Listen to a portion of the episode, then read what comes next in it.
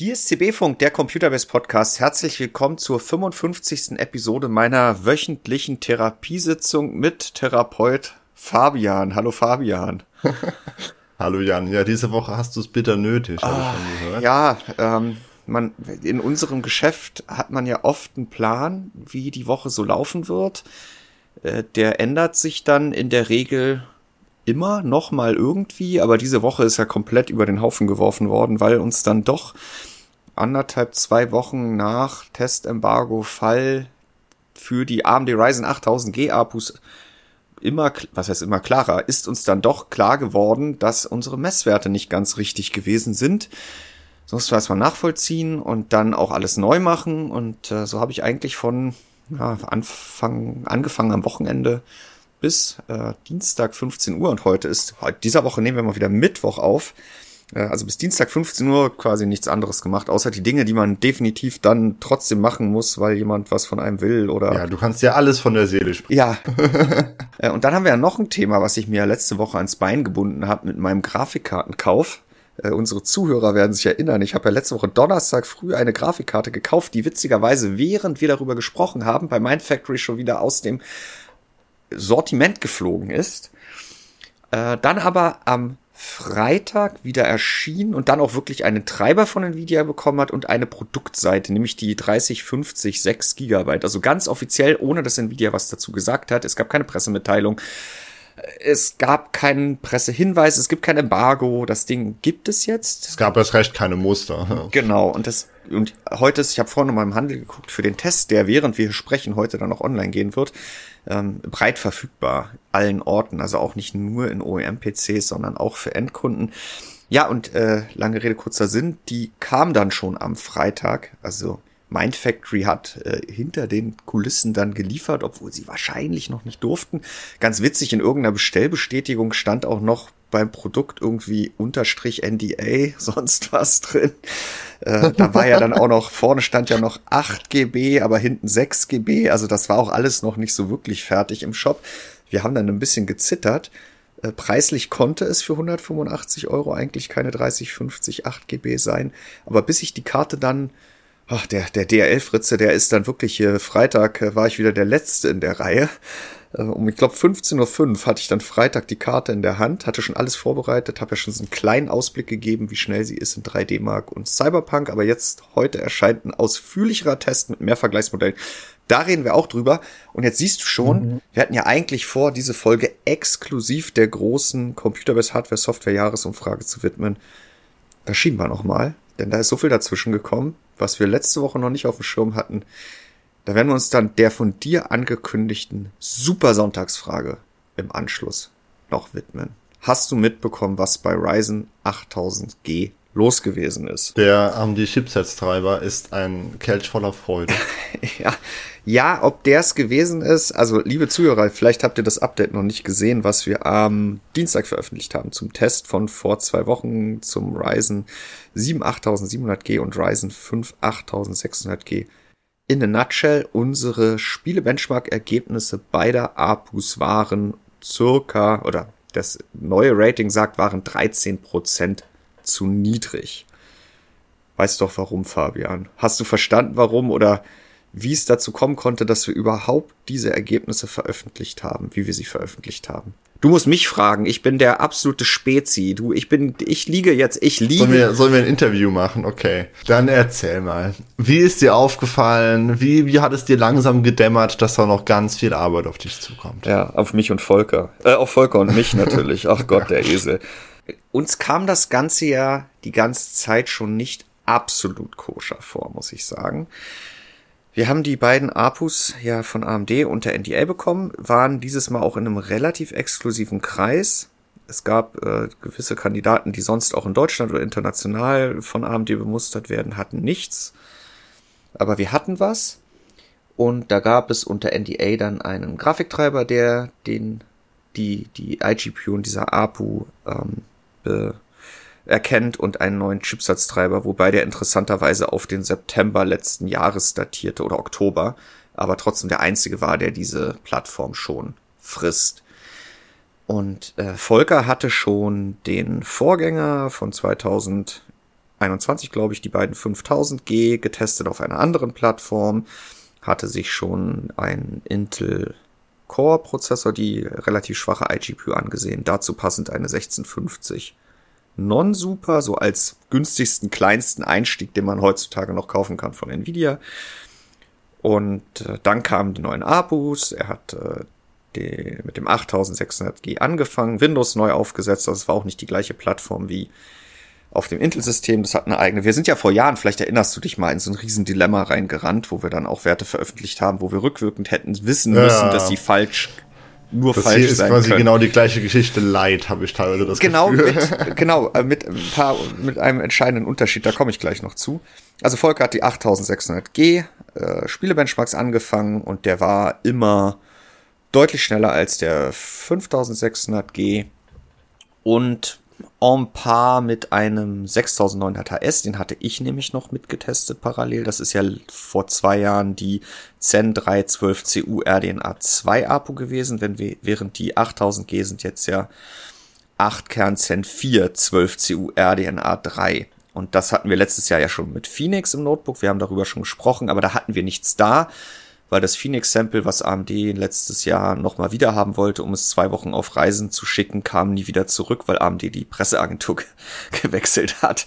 So, aber damit wir irgendwas noch haben zwischen 5000G mit Vega und Zen 2 und ähm, jetzt dem neuen Zen 4 RDNA 3 Ding, hatte ich noch diesen Notebook-Chip dazwischen geknallt. Und da war der 8600G ungefähr so schnell wie der. Ähm, mal langsamer, mal gleich schnell, mal ein bisschen schneller. Aber da guckst du dann drauf und sagst, okay, das passt erst mal.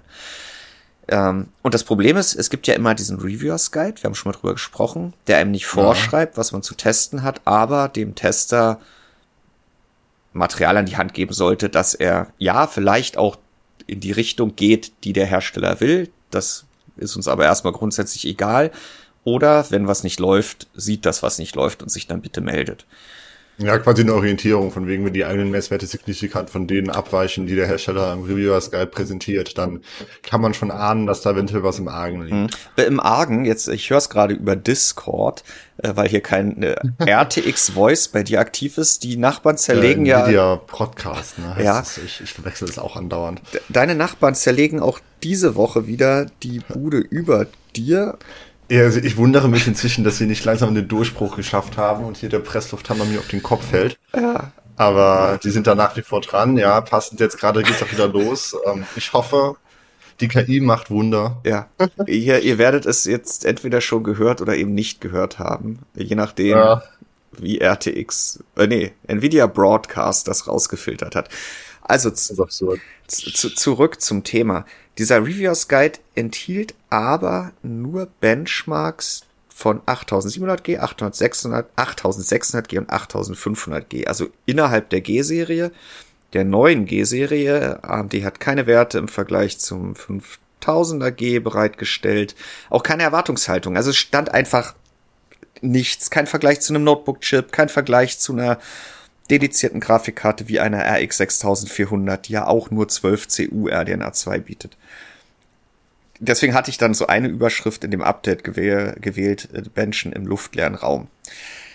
Gut, also der 8600G sah erstmal gut aus. Dann hat Volker auf den 8700G gewechselt und da, ja, der war dann manchmal langsamer, manchmal war er schneller, manchmal war er viel schneller, manchmal war er nur ein bisschen schneller. Und dann haben wir sofort gesagt, okay, das kann ja nicht sein. Also äh, die, der größere Prozessor mit äh, mehr Kernen, mehr CUs, höheren Taktraten, der kann nicht langsamer sein als der kleine. Der kann, auch wenn das alles nichts bringt und 50% mehr Shader am Ende verpuffen, langsamer geht nicht. Und dann haben wir ja. eins gelehrt, gelernt in unserer fast 25-jährigen Geschichte, auch wenn wir das vielleicht lange gebraucht haben, um es zu begreifen, aber jetzt auch schon mehrere Jahre Intus haben. Nicht lange suchen, neu installieren. Hat Volker gemacht. Schön der Reihe nach. Erst Windows, dann die Treiber, dann die Spiele wieder einrichten, losgebencht und sich. Ja, man muss ja auch Windows entsprechend einrichten, beziehungsweise überprüfen, dass da alles richtig eingestellt ist. Das ist ja quasi schon eine Wissenschaft für sich. Genau, das, äh, das machen wir ja mittlerweile und weisen auch immer aggressiver darauf hin, dass wir ja auf diese ganzen Kernisolierungs- und Speicherintegritätssicherheitsfeatures achten Wir haben sie inzwischen in allen neuen Benchmark-Parcours auch aktiv, weil sie auf neuen Plattformen im BIOS auch aktiv geschaltet sind, beziehungsweise die erforderlichen Technologien, die dazu führen, dass Windows das dann standardmäßig mittlerweile aktiviert, im BIOS aktiviert sind und Notebooks kommen sowieso schon so daher. Und auch darauf geachtet. Also daran lag es auch nicht. Ähm, Volk hat alles neu gemacht und siehe da, die beiden APUs trennten dann so 20 Prozent. Wirkt jetzt erstmal wenig mit Blick auf die 50 Prozent CU-Unterschied. Auf der anderen Seite hat der Vorgänger mit 8 zu 7 CU-Unterschied, hat er auch nur 7, 8, 9 Prozent rausgeholt und ja, you never know. So dass wir dann gesagt haben, okay, der, das, das Korsett, das passt wohl oder der Abstand, zumal der in der Nvidia Reverse Guide, nein, da gab es keinen, der AMD Reverse Guide, wenn man jetzt auf diesen Vergleich den AMD ge gemacht hat, guckt, eher weniger Abstand gezeigt hat. Also es gab so 20% Unterschied in den präsentierten Benchmarks, sind aber andere Spiele, andere Einstellungen. Man kann das halt nicht eins zu eins, also schon gar nicht vom, vom Niveau her vergleichen, sondern immer nur die Relation sah gut aus. Was uns ein bisschen gewundert hat, war der große, große Abstand zur Kombination 7500F, auch ein 8-Kern Zen 4 Prozessor, wie die APU, plus RX 6400, also eine 12 CU RDNA 2 dedizierte Grafikkarte. Das waren fast 40 Prozent. Das war so eine Sache, wo wir uns immer wieder angeguckt haben und gesagt hm, naja, aber in der Mangelung irgendwelcher anderen Hinweise, dass das jetzt nicht stimmt. Wir haben ja einen Fehler offensichtlich behoben. Es ist alles richtig eingestellt, es ist alles richtig installiert. Wird es schon passen. Und das zweite war nach unten hin der Abstand zum 6900 HS. Der lag auch nur bei knapp über 10 Prozent. Aber da hatten wir letztes Jahr ja schon gesehen, dass Phoenix, das was jetzt ja im Desktop als 8000G Serie gekommen ist, zumindest in den beiden Vergleichsmodellen, die wir damals hatten, so ein Asus Zephyrus mit dem 6900 HS und einem Razer Blade 14 mit dem 7840 HS, das ist ja, glaube ich, da waren es ja auch nur knapp 10 Prozent. Und wenn man jetzt davon ausgeht, dass die APU zwar höher taktet, aber das, oder nee, ein Stück weiter taktet, aber zumindest der Mehrverbrauch halt auch überhaupt nichts bringt, da kommen wir nachher nochmal zu, dann passte das halt auch wieder ins Bild. Ja, und dann sind wir online gegangen und es gab ja auch keine überbordende Kritik an den Ergebnissen. Viele Leser waren eher enttäuscht. Wir haben dann auch rechts und links geguckt in andere Artikel, nur auch da, es gab viele Konstellationen, also viele haben weniger getestet, viele hatten keinen Vergleich zu den 5000er G-Serien. Und es wurde ja auch nicht offensiv bemustert. Ne? Also es gab gar nicht mal so viele Tests, wo man schauen konnte. Genau, und viele waren halt boten, boten weniger Umfang und damit auch ganz entscheidende Eckpunkte halt nicht, wie beispielsweise den Vergleich zu der 5000 G-Serie, dass man sagen konnte, oh, wir haben nur 80 Prozent vom 57G auf dem 87G, andere haben 210 Prozent. Irgendwas muss doch da hängen. Ähm, mhm. Da gab es einen Hinweis, der kam ja von Gamers Nexus. Die hatten ja YouTube-like da äh, ihren Test äh, irgendwie mit I found, we found a problem äh, klassifiziert, was uns in der Tat nicht aufgefallen war. Das müssen wir ehrlich gesagt, das muss ich auch an der Stelle nochmal zugeben. Ähm, die hatten ja herausgefunden, dass die APUs ihre, ihre Leist oder naja, Leistung, die, die drosseln nach einer gewissen Zeit ihren, ihre Leistungsaufnahme, weil sie etwas aktiv haben, was die Desktop-APUs laut AMD auch nicht aktiv haben sollte, nämlich die nutzen dieses STEPN oder Skin Temperature Aware Power Management, wie die Notebook-Chips. Also die sollen quasi dafür sorgen, dass Notebooks nicht zu heiß werden, um den Benutzer nicht äh, zu verbrennen oder was auch immer. Aber bei einem Desktop-PC natürlich ein bisschen Hanebüchen. Genau. Das ist nämlich, letztendlich ist es so ein bisschen was, wie das früher Intel gemacht hat mit PL1 und PL2 und diesem Average oder äh, diesen ge ge zeitlich gewichteten durchschnittlichen Verbrauch. Ja, wir wissen ja, dass die, die AMD-CPUs generell, die Desktop-Dinger, die Notebook-Dinger, die haben eine TDP, eine Thermal Design Power. Das sind in dem Fall 65 Watt. Und darauf müssen Desktop-PC-Hersteller, aber auch Notebook-Hersteller ihr Kühlsystem auslegen. Alle AMD-CPUs dürfen aber mehr verbrauchen, nämlich diese PTT. Ähm, das ist, also in dem Fall sind es diese 88 Watt, ja, das ist ja immer der Faktor 1,35 ist es, glaube ich. Und ähm, im, im Notebook ist es jetzt so, dass unabhängig davon, wie warm die CPU wird, soll dieses Steppen dafür sorgen, dass die APU nach einer gewissen Zeit auch wirklich nur 65 Watt verbraucht, auch wenn sie kurzfristig 88 Watt verbrauchen kann. Weil auch wenn die CPU vielleicht, weil die Kühlung gut ist, nie in einen kritischen Bereich kommt mit 88 Watt, die Abwärme, die an das Notebook abgegeben wird, auch wenn das vielleicht sehr effizient erfolgt und die CPU deswegen nicht so heiß wird, aber die Abwärme wird ja erzeugt und die muss abgeführt werden, dass also diese Abwärme dazu führt, dass das Notebook zu heiß wird. Während es im Desktop-CPC oder bei einer Desktop-App oder am Desktop-Prozessor eigentlich so ist, dass diese 8 oder dieses, äh, dieses PTT nur verlassen wird, wenn die CPU-Temperatur zu hoch wird. Und dann geht der Prozessor zurück auf die TDP. Aber es war hier bei der APU eben aufgrund eines Bugs, wie AMD dann auf Rückmeldung an Gamers Nexus erklärt hat, mhm. auch der Fall und ist es auch immer noch. Jetzt gibt's seit gestern so Beta-BIOS, aber da gibt's auch schon wieder einen Fix für ein Beta-BIOS von MSI, habe ich heute gesehen. Also so lange Rede, kurzer Sinn. Das habe ich mir dann angeguckt. Erstmal den ganzen Log-Files, die man ja hat zu den Spiele-Benchmarks und da hat man gesehen, nee, in allen Spiele-Benchmarks lag, lagen unsere Testmuster immer an dieser 88 Watt Grenze oder nah daran. Ähm, die Taktraten waren auch immer da, wo sie sein müssen und es gab auch nie irgendwie einen Abfall innerhalb des Benchmarks hinten raus, ja. Also, dass man sagen kann, ach, das waren zwar noch 83 Watt, aber guck dir mal die letzten fünf Sekunden an, da waren es ja nur noch 65 und die Framerate ist auch, also wir waren davon nicht betroffen und ähm, wie ich jetzt im Nachtest auch nochmal gesehen habe, das macht in Spielen auch quasi, oder in den zwei Spielen, die ich mir nochmal angeguckt habe, auch ganz explizit auf dieses Steppen bezogen. Das waren Cyberpunk und F1. Da sieht man nach 300 Sekunden fällt, fällt, fällt der Prozessor von 88 auf 64 oder auf 65 Watt. Ähm, das sorgt dafür, dass die CPU ihren Turbo verlässt und niedriger taktet, dafür aber konstant und der iGPU-Takt ist aber sogar gestiegen und in beiden Fällen hat sich nichts getan an den FPS. Also wir sind also sowieso die ganze Zeit in einem GPU-Bottleneck, man so. Äh. Genau und der wird sogar noch dadurch, dass die CPU sich dann in diesem Power Limit eher Richtung iGPU orientiert, äh, wird diese Bremse sogar noch leicht gelöst. Also, ja. so, ähm, aber wie bin ich denn jetzt überhaupt dann doch darauf gekommen? Musst du mich jetzt fragen, dass unsere Tests. Ja, das habe ich dich ja eigentlich am Anfang gefragt, aber du hast jetzt es jetzt geschafft, hier 15 Minuten auszuholen. Ähm, du, du hast ein, ein Notebook, äh, hast du bekommen. Genau, wir haben nämlich Razer als Testmuster. Denn diese APUs sind natürlich nicht nur im Desktop, sondern wir haben sie eben schon angesprochen, die sind natürlich vor allem auch für Notebooks interessant. Ja, und das, das Witzige ist ja da wieder, dass von AMD kein Testmuster kam, aber ich, äh, weil jetzt auch Volker sich gerade Meteor Lake auch noch mal im gleichen Gaming-Parcours ansieht und das echt überraschend gut aussieht, habe ich die Woche Razer angeschrieben, die als eine der ersten ein Notebook mit 8000er Mobile-Serie Hawkpoint am Handel haben, ob die uns nicht ein Muster schicken. Die haben sofort geantwortet, ja, machen wir. Und es war dann auch Freitag da. Und das habe ich mir am Wochenende, ich konnte es nicht abwarten, äh, weil ich wissen wollte, wie sich das im Vergleich zu Meteor Lake schlägt und dass es doch nicht sein kann, dass Meteor Lake die AMD-APU schlägt. Also, dass Meteor Lake gut ist in Sachen Grafik, das wissen wir, aber so gut. Und ja, dann habe ich mir das angeguckt. Ich war überall viel besser.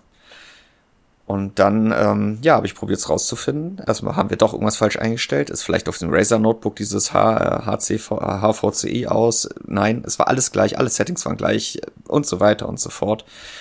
Lange Rede, kurz. Ist einfach Razer, ne? Ist einfach OC und RGB wahrscheinlich. Ja. Ach, nee, die TDP ist ja auch niedriger im Notebook und das macht aber keinen Unterschied, aber haben wir ja auch schon jetzt gesehen, ja, ja. am Desktop sind 65 Watt genauso schnell wie 88 und das werden wir uns auch nochmal mit weniger TDP angucken, weil es ist wirklich auch 65 Watt ist noch effizient zum Fenster rausgeschmissen. Aber ja, letztendlich das Notebook war dann das, was mir gezeigt hat, da stimmt was nicht. Wir konnten es bisher nicht richtig nachvollziehen, woran es gelegen hat. Im Endeffekt bin ich sogar dann davon gekommen, ohne Windows nochmal neu zu installieren, indem ich nochmal alle Treiber neu installiert habe und sie waren definitiv alle auf dem System schon drauf. Und die erneute Installation dieses Chipsatztreibers hat dann dafür gesorgt, dass ich mehr oder weniger die Leistung mit dem 8700G erreicht habe, wie ich sie dann mit dem 8945 HS im Notebook hatte. Das muss ich mir jetzt auch nochmal ganz genau angucken und da auch nochmal gucken, wie ist das da jetzt mit Steppen und so weiter und so fort. Deswegen habe ich die Werte jetzt gestern noch nicht im Update veröffentlicht. Das kommt dann wahrscheinlich Anfang nächster Woche. Ja, so. Ist das dumm gelaufen? Ja. Aber in dem Fall muss ich wirklich sagen, es war anders als letztes, nicht letztes Jahr, als damals äh, in diesem CPU-Testparcours, wo wir aus anderen eigenen Benchmarks eigentlich hätten wissen müssen, dass der Abstand, den wir damals gezeigt hatten zwischen Core und Ryzen, der war damals ja, glaube ich, zu groß oder zu klein. Ich erinnere mich nicht mehr. Ich glaube, der war zu groß, dass das nicht hätte sein können. Und da haben ja auch gleich alle Leser geschrien, das passt doch so nicht. Und das mussten wir dann letztendlich ja auch zugeben und dass das einfach blöd war, das so zu veröffentlichen. In dem Fall gab es einfach nicht diese, diese Wegweiser. Weder von AMD noch äh, von uns, weil wir keine Vergleichsmodelle da hatten, noch von anderen Seiten. Und deswegen gab es ja auch keinen Aufschrei. Der eine oder andere mhm. war halt enttäuscht, dass die CPU oder die APUs wirklich so weit weg waren von so einer Kombination mit einer RX 6400 oder nicht doppelt so schnell sind als wie die alten oder. Aber es klang alles plausibel, es gab ah, keinen Grund, das zu hinterfragen. Ja, zumindest nicht, um die Fackeln anzuzünden. Mhm. Und das ist ja auch nicht passiert. Und deswegen, ich, Volker und ich haben uns auch nochmal angeguckt und gesagt, ja. Und es ist eben auch nicht praktikabel, die eigenen Messwerte dann nochmal zu verifizieren, indem man nochmal alles neu aufsetzt. Irgendwann muss man alten Schlussstrich ziehen und sagen, nach bestem Wissen und Gewissen, und das sehe ich in dem Fall wirklich gemacht, und jetzt als klar war, da passt was nicht. Ja gut, da haben wir uns gleich auf den Hodenboden gesetzt. Ho Hodenboden, Hosenboden gesetzt. Und die Sache gerade gebogen und da freut mich natürlich, dass das Feedback dann auch so positiv ausfiel. Und es kam jetzt der eine oder andere, der gesagt hat so, ich freue mich, dass es besser ausgefallen ist.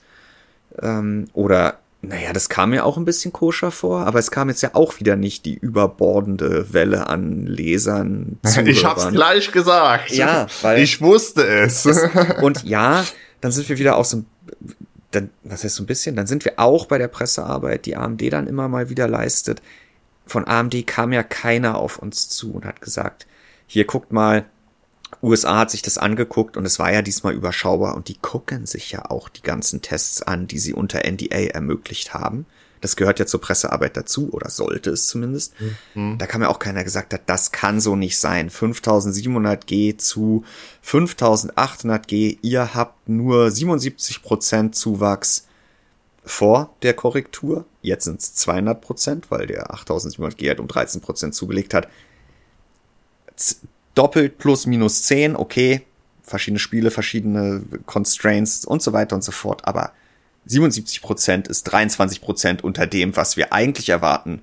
Da kann was nicht stimmen. Ist halt nicht passiert. Bei Nvidia stünde direkt eine Delegation im Büro am nächsten Tag. So in etwa.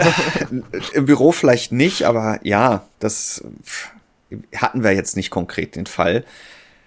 Nun sind diese Abus zu benchen, das ist schon auch das ist weniger verlässlich, muss ich sagen, als High-End-Grafikkarten. Das ist wirklich noch eine Ecke kniffliger als CPUs im CPU-Limit. Da haben wir auch schon drüber gesprochen. Da schwanken die Ergebnisse auch stärker von Lauf zu Lauf und man muss dann doch dazu übergehen, Mittelwerte zu bilden aus verschiedenen Messergebnissen, was du halt bei High-End-GPUs in vielen Spielen, wenn du wirklich immer die gleiche Testsequenz verwendest, darauf achtest, dass du so Nachteinflüsse und so weiter und so fort und auf jeder neuen Grafikkarte, wenn Shader kompiliert werden, dann einmal zumindest da durchgelaufen bist, dann hast du extrem konsistente Ergebnisse. Das war hier schon deutlich schwankender, aber das, was wir jetzt hier gesehen haben im Schnitt über den Parcours und sowohl davor als danach haben wir dafür gesorgt, dass das ein, ein das präsentierte Ergebnis solide ist oder robust. Ähm, die 13% Zuwachs bei beiden sind halt, haben damit nichts zu tun, sondern das war halt ein systematisches Thema. Und da auch nochmal Dank an alle Leser, die uns darauf hingewiesen haben, was man vielleicht noch besser machen könnte. Stichwort Chipsatz, Treiber, Log, gucken, ist da wirklich alles installiert worden. Ähm, ich habe gerade auf dem 6900 AS, weil der hier vor mir stand, geguckt, ja, da war alles drauf. Aber die Ergebnisse sind dafür auch einfach zu gut.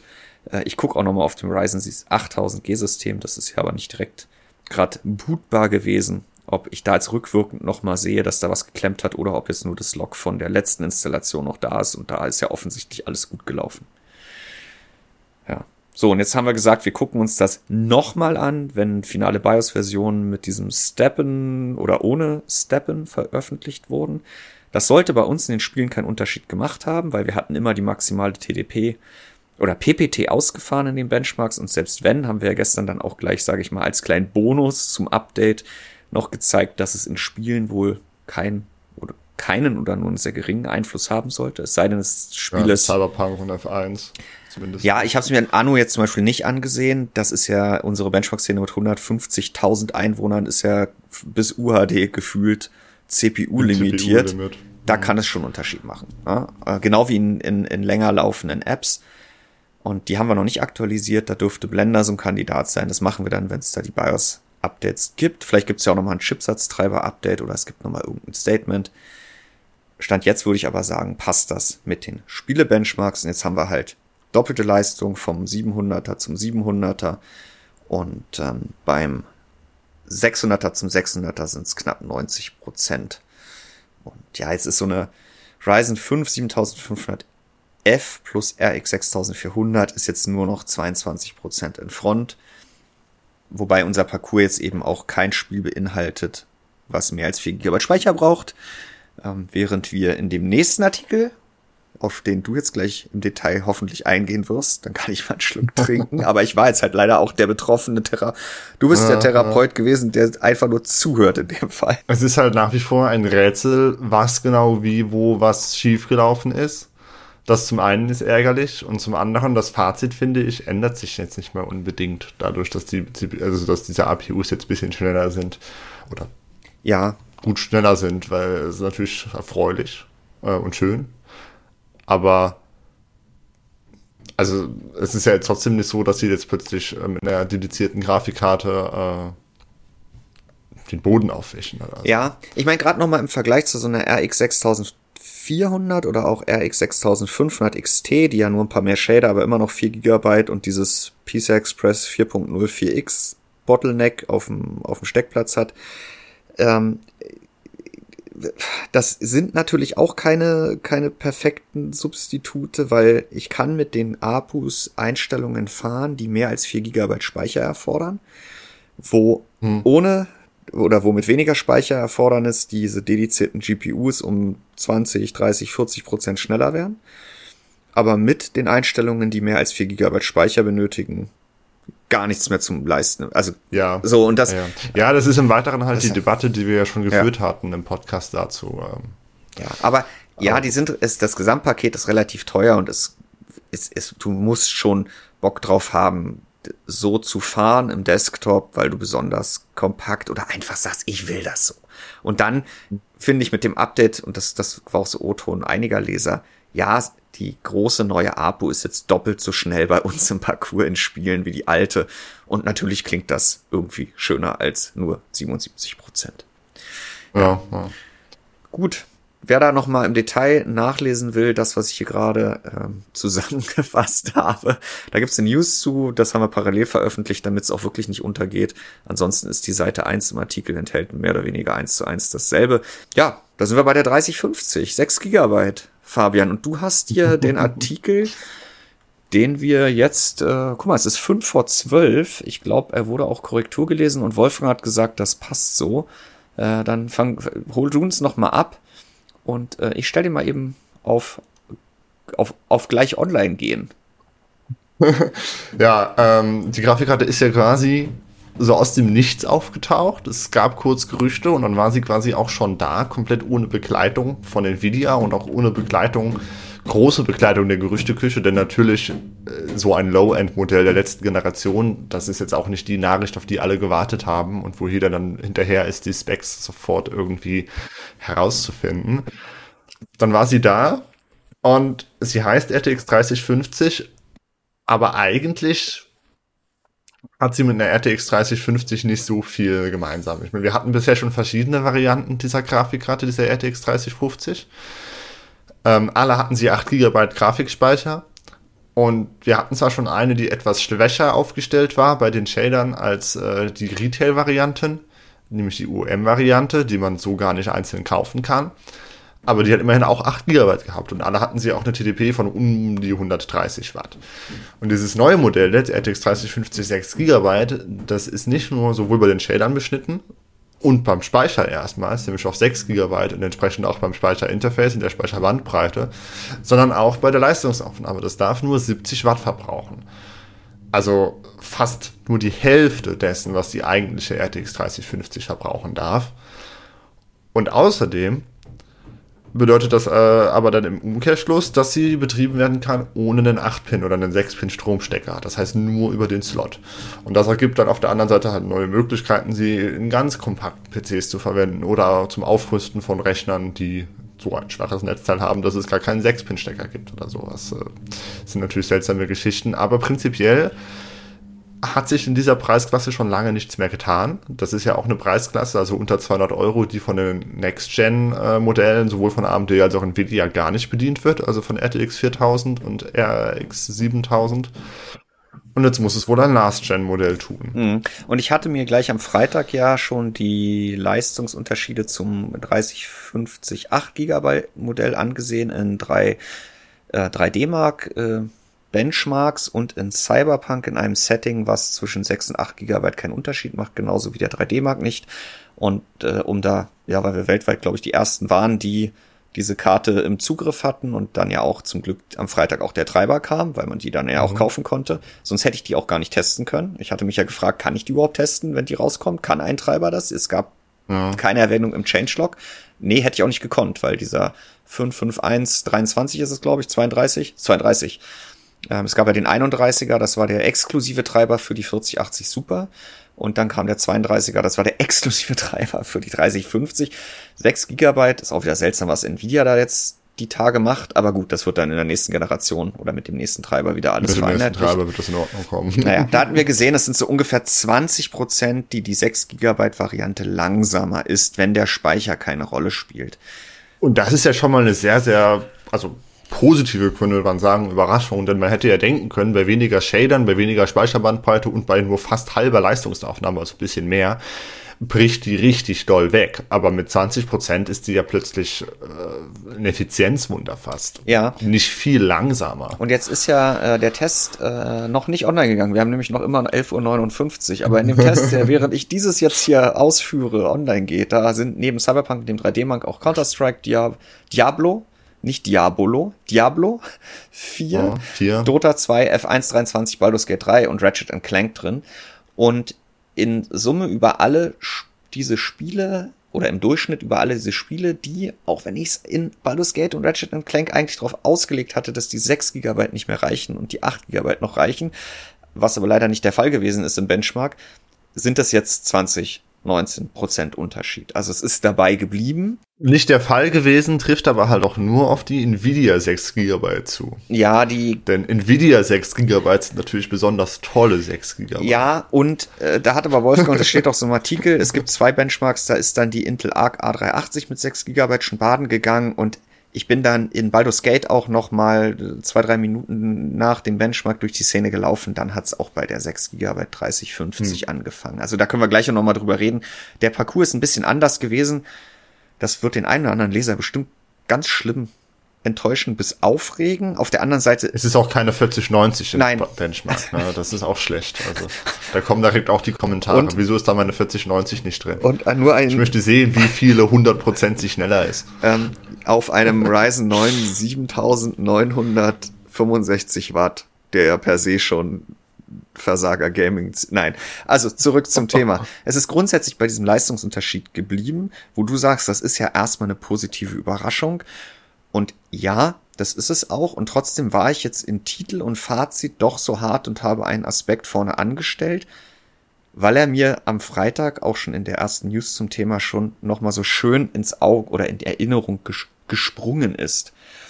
20% Leistungsunterschied und Speicherunterschied sind etwas, was Nvidia Ende 2022 probiert hat, mit der 4080 und der 4080 12 Gigabyte in den Markt zu drücken.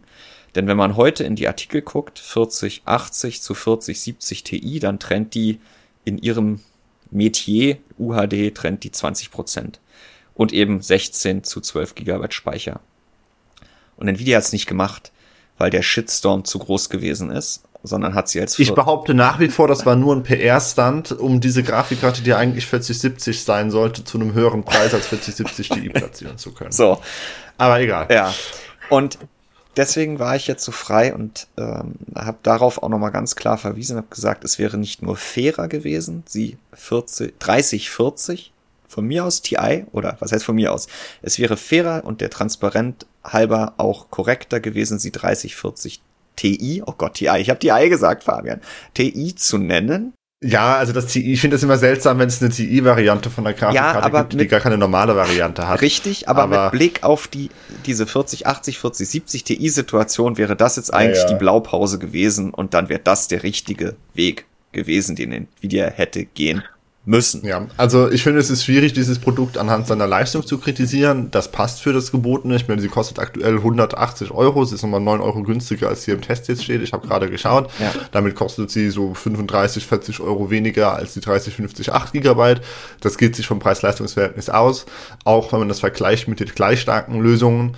Ähm, also die Radeon RX 6600 und äh, nee, 6500 XT, Entschuldigung, und die 1650 Super. Ähm, die haben aber beide nur 4 GB, das heißt, wir kriegen jetzt hier zum ungefähr gleichen Preis-Leistungs-Verhältnis und zur gleichen Leistung 6 GB plus halt DLSS. Äh, insofern ist das auch willkommen in dem Preissegment. Dass die so effizient, äh, so effizient ist, ist auch super. Das Einzige, was man hier wirklich anlasten kann, ist halt dieser Name. Denn der ist fehl am Platz. Ja. Denn du hast gerade schon die 1650 Super angesprochen. Das ist der Sparringspartner, wenn 4 oder 6 Gigabyte keinen, keine Rolle spielen. Dann haben wir die in ziemlich vielen der Tests auf einem Leistungsniveau, wobei die 1650 Super dann um die 100 Watt konsumiert und die 3050 6 Gigabyte halt nur um die 70. Wobei die halt wirklich das gleiche kostet. Ähm, Ja. Also es gibt keinen Sinn mehr, sich jetzt noch die zu kaufen. Genau, weil man Also die ist jetzt halt obsolet. Man hat halt die Sicherheit der 6 Gigabyte, die sich dann eben in Baldur's Gate äh, und DLSS und eine bessere Effizienz. richtig und die neuere Video Engine, die AV1 dekodieren auch, ja. kann und das ist das ist auf YouTube ja die Zukunft und immer mehr Systeme, die das unterstützen, bekommen in immer mehr Browsern das in Zukunft angeboten und bieten dann bei weniger Bandbreite eine höhere Qualität. Also warum sollte ich jetzt heutzutage nicht sagen, ich gehe auf eine Grafikkarte, die AV1 zumindest dekodieren kann? Ähm, ja, die 1650, die ja so ein bisschen der inoffizielle Vorgänger ist, weil sie die letzte Grafikkarte von Nvidia gewesen ist, die keinen Stromstecker gebraucht hat. Ich glaube, da gab's, ähm, was heißt ich glaube, hier die Im Grafikkarte. GeForce-Bereich gab es keine dazwischen. Ja. Richtig, und da gab's auch Custom Designs, die haben dann 85 Watt äh, TDP gehabt, die brauchten dann einen, aber ähm, das hat dann auch nicht mehr viel Leistung hinzugewonnen. Die ist, wenn 4 zu 6 Gigabyte keinen Unterschied macht, 40 Prozent schneller und gesamtheitlich im Parcours, wo wir eben diese zwei Spiele haben, wo die einmal Ratchet Clank deutlich einbricht. Cyberpunk und F1 in den Settings, die ich gewählt habe, sind 4 GB auch schon hart an der Grenze. Ähm, aber Baldur's Gate ist halt Ende. Ja, da hat sie noch sechs, waren es sechs oder neun FPS oder drei, ich weiß es gar nicht mehr. ja, es ist unspielbar. Da liegt sie dann im Gesamtparcours, ähm, wenn ich mir das angucke, ähm, dann trennt die beiden halt 80 Prozent. Ja, aber Ja. und die kostet halt 150 Euro aktuell so um den Dreh und da würde ich wirklich dann diese 30 Euro mehr investieren, um mir die 30, 50, 6 Gigabyte zu nehmen. Das ist das, denke ich, allemal wert dann. Und die RX 6608 GB, die ist im Schnitt schon noch mal eine ganze Ecke schneller. Ich glaube, das sind 50 Prozent auf die 6 GB Version. Äh, Die kostet aktuell auch wieder ein bisschen mehr. Du bist äh, auf jeden Fall über 200 Euro. Die hat ja eine Zeit lang mal, oder habe ich das falsch in Erinnerung, Fabian? Ich glaube, die war schon an den 190 Euro dran. Äh, ich habe mir jetzt nicht jedes Custom Design da angeguckt.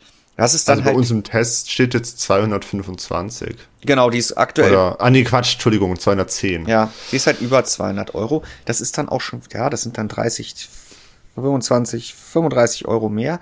Sie ist halt auch größer, sie verbraucht mehr, sie ist auch in Raytracing, bleibt sie vorne. Also das ist die schnellere Alternative mit noch, Mit mehr, mehr Speicher, Speicher. die auch äh, FSR beherrscht, die Raytracing beherrscht und da auch schneller ist. Äh, wobei in der Leistungsklasse, ich habe jetzt außer dem 3D-Mark, habe ich nichts mit Raytracing gemacht, weil ich finde, es ist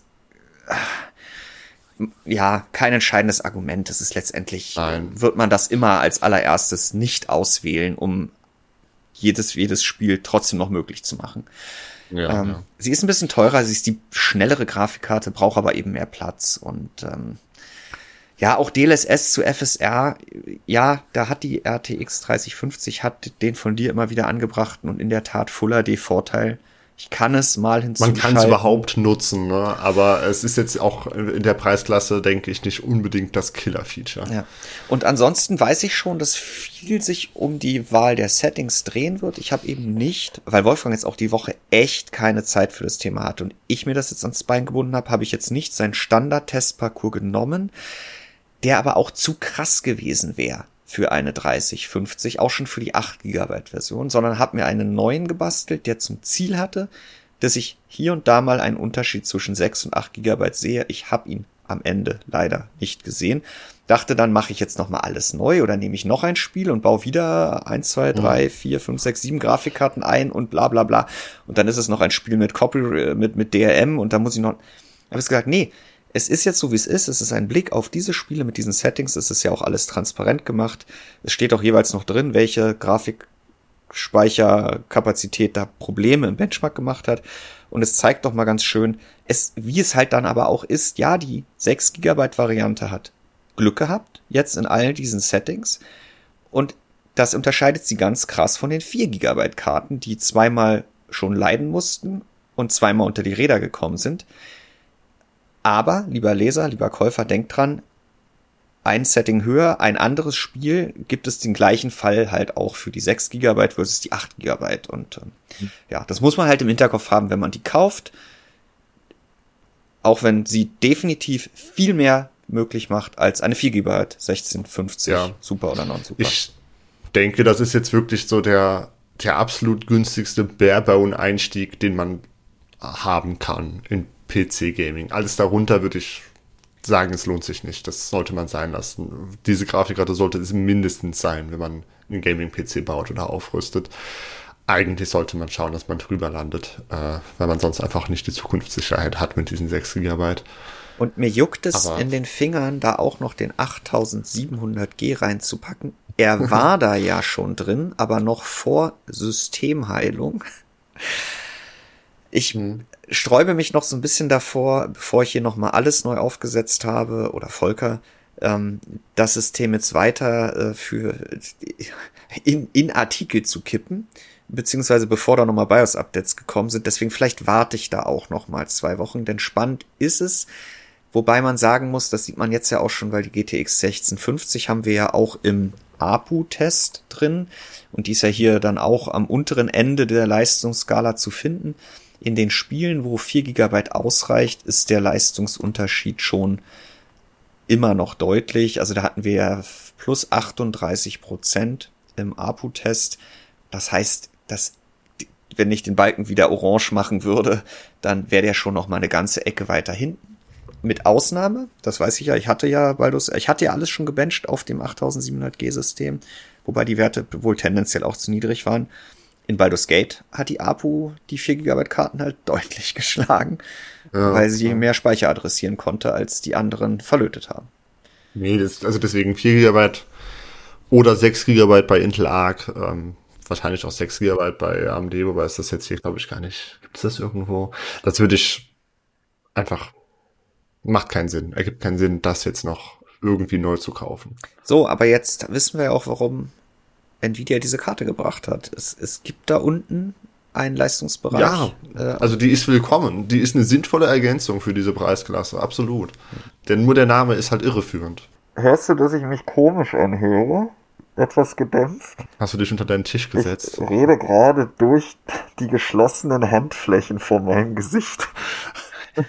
der erste Kommentar in dem Test, der inzwischen online gegangen ist, weil der Test heißt ja in Anführungsstrichen RTX 3040 Ti versus 3050 8 GB, GTX 1650, RX 6600 und ARC A380. Aber man hat den, den Joke nicht gehalten. Im Text ne? steht ja. 3040 Ti, die gibt es doch gar nicht, oder? Der zweite, der, der zweite Kommentar genau das gleiche. Das haben wir aber häufig, dass wir einen Witz bringen irgendwo im Titel äh, oder im Text und dann kommt jemand als erster Kommentar und hat den Witz nicht ge Das kommt häufiger vor. Ja, das ist halt denkt. wirklich nicht so leicht, ne? ähm, das ist ja, wir wollen ja auch, das ist ja überhaupt nicht besserwisserisch, ne? Also es, ich glaube, es ist ein valider Punkt und wir haben auch gerade drüber gesprochen, aber da seht ihr, liebe, hört ihr, liebe Zuhörer, und vielleicht hat es ja auch bei euch nicht jeder verstanden oder findet es komplett hirnrissig, das so zu tun. Das steht ja in Anführungszeichen da. Es also ist eigentlich. manchmal nicht so leicht. Jetzt sind wir aber bei der Sonntagsfrage zum Thema welche Super habt ihr euch gekauft? Und da haben wir ja alle gelesen, die 4080 Super, die hat beim Mind Factory sich verkauft wie geschnitten Brot.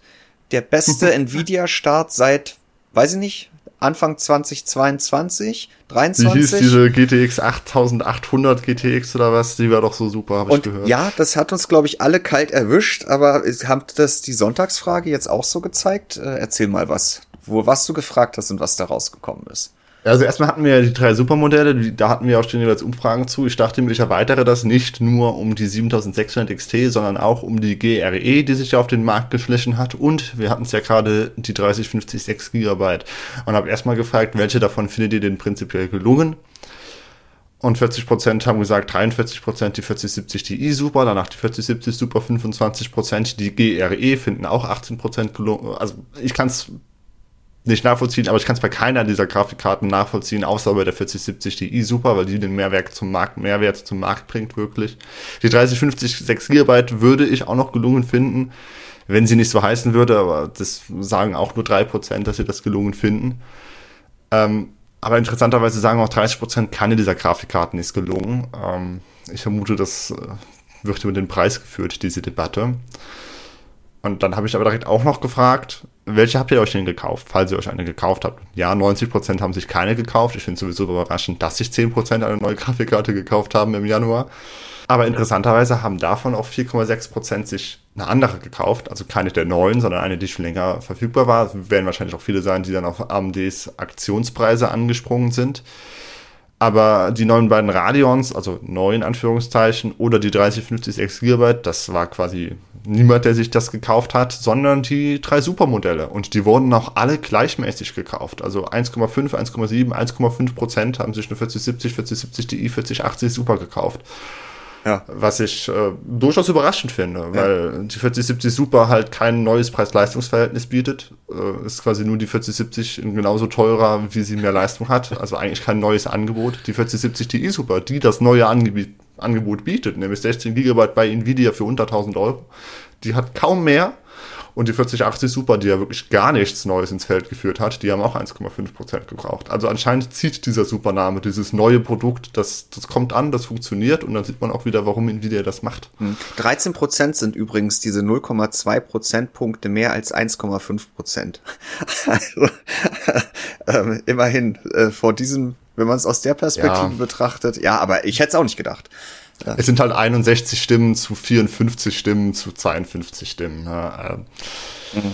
Ja. Dann habe ich mich auch noch mal äh, dabei ertappt, sehr überrascht zu sein. Äh, bei der Umfrage besitzt du eine Current-Gen-Grafikkarte? Denn da hätte ich gedacht, das werden ja mehr sein als ähm, 25 Prozent, die eine RTX 40 besitzen oder 10 Prozent, die eine RX 7000 besitzen. Aber nein, es sind tatsächlich, also 65 Prozent äh, sitzen noch auf einer Last-Gen-Grafikkarte. Und wir wollen Arc, das hätte ich nicht gedacht tatsächlich. Arc in dem Fall nicht verschweigen, es sind nur 0,8. Ja, naja, aber einer von 100 Nutzern bei uns die, oder Teilnehmern hat eine Arc. Also finde ich jetzt ja. Das stimmt, wenn man es so rum sieht, dann ist es schon fast äh, ein Wunder, ja. Nee, also auf der einen Seite, wenn man, wenn man auf den zweiten Blick geht, kann ich es verstehen. Die neuen Grafikkarten sind halt entweder verhältnismäßig teuer, RTX 40, oder bieten wenig Mehrwert über die letzte Gen, RX 7000. Ähm, insofern ja, nachvollziehbar, aber ich hätte ehrlich gesagt spontan mit mehr gerechnet. So, apropos ziemlich teuer. ähm, ja, noch zwei, zwei Fragen zum Schluss. Wir hatten ja über das ganze Jahr hinweg ähm, oder seit der neuen Generation halt, seit RTX 40, haben wir ja den Begriff des Upsellings allgegenwärtig im Grafikkartenmarkt, beziehungsweise eigentlich schon früher, das hat ja quasi schon, das hat einer auch schön als Kommentar geschrieben, ich hab, weiß den Namen gerade nicht mehr, aber ich kann es sinngemäß zusammenfassen, ähm, dass Nvidia seit vielen Generationen im Grunde genommen hingeht und jedes Mal eine neue Leistungsklasse mit einer neuen Preisklasse etabliert. Und das hat schon begonnen mit äh, Pascal, wo wir die 1080 Ti plötzlich haben, hatten, die wesentlich teurer war als die vorherige 80 Ti. Dann hatten wir mit Thüringen natürlich die enorm teure 2080 Ti, erstmals über 1000 Euro. Dann hatten wir die 3090, die war in dem Fall halt nicht viel schneller und äh, als die 3080, die verhältnismäßig günstig war, was halt an AMDs Konkurrenz und Samsung 8 Nanometer lag. In dem Fall haben sie also nur die neue Preisklasse etabliert und nicht die Leistungsklasse. Aber mit der 4090 haben sie dann ja auch ne, das Ganze nochmal angezogen und mit einem ordentlichen Abstand zur 80 dafür gesorgt dass da auch wieder Anreize da sind, dieses Modell zu kaufen. Und da ist halt die Frage, okay, nehmen die Leute das an sind sie gewillt, immer äh, noch eine Preisklasse höher zu greifen. Und diese Generation hat das super funktioniert. Denn 40% haben, sofern sie eine Current-Gen-Grafikkarte gekauft haben, eine Klasse gekauft, die höher lag als das, was sie früher generell gekauft haben, wohingegen nur 20% eine kleinere Klasse gekauft haben. Das heißt, wenn man müsste mal theoretisch äh, eine absolute Bestandsaufnahme machen, wer besitzt eigentlich was. Mhm. Ich äh, habe Angst vor der 4090 äh, Anzahl in unserer Community. Mhm. Aber man sieht, dass dieses Upselling funktioniert. Mhm. Also es ist, es ist Nachfrage da. Nvidia kann die Preise äh, immer weiter erhöhen, solange sie entsprechend Anreize über die Leistung geben und die Leute kaufen das auch. Ja, aber deine letzte Frage zeigt ja auch, es ist doch auch alles wieder gut, oder? Nein, nein. Also ich hatte das mal ganz vorsichtig gefragt, denn wir haben ja jetzt über diesen ähm, ja, Supermonat ne, mit den Supermodellen und AMDs Preisreaktionen äh, darauf ähm, und der günstiger gewordenen 4060 Ti mit 16 GB und vielleicht auch der 3050, keine Ahnung, äh, haben wir ja günstigere Modelle oder bessere Modelle bekommen zu einem bestimmten Preispunkt.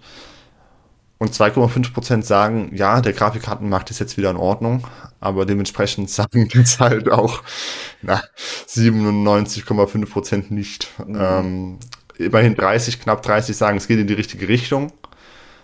Aber die allermeisten, 60% sagen, es macht im Endeffekt keinen Unterschied. Mhm.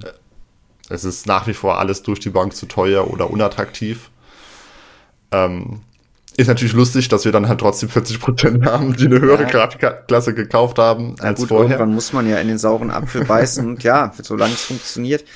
Und es wird in den sauren Apfel gebissen, ja. Ich lese mir ja auch immer gerne die von Robert jeden Sonntag äh, erstellten im Test vor 15 Jahre äh, Berichte durch. Und da hatten wir jetzt ja auch zuletzt wieder ein paar, wo waren wir jetzt bei der 285, GTX 285 oder so? Ähm, also wenn das irgendwann irgendwie bei, bei der 970 angekommen ist oder bei der R9 Fury, meine ersten Grafikkarteninteressen, ne, dann werde ich mich sehr alt fühlen. Ja, aber das, darauf wollte ich gar nicht hinaus, dass dich das schon sehr bald erwischen wird. Äh, sondern es, es fehlt halt so dieses, ja, die, was ich schon mal gesagt habe, so, so ein Modell, wo man sagt, Darüber gibt's schnellere, aber ich nehme die und gefühlt habe ich den Hersteller reingelegt. also, ne? also ich, ich ja. fühle mich so gut. dass es so preis-leistungsmäßig ist das so über allem anderen. Und ja, natürlich gibt es Anreize, aber die sind nicht so krass. Und ich weiß gar nicht, warum der Hersteller das eigentlich macht, aber ich kaufe die hier.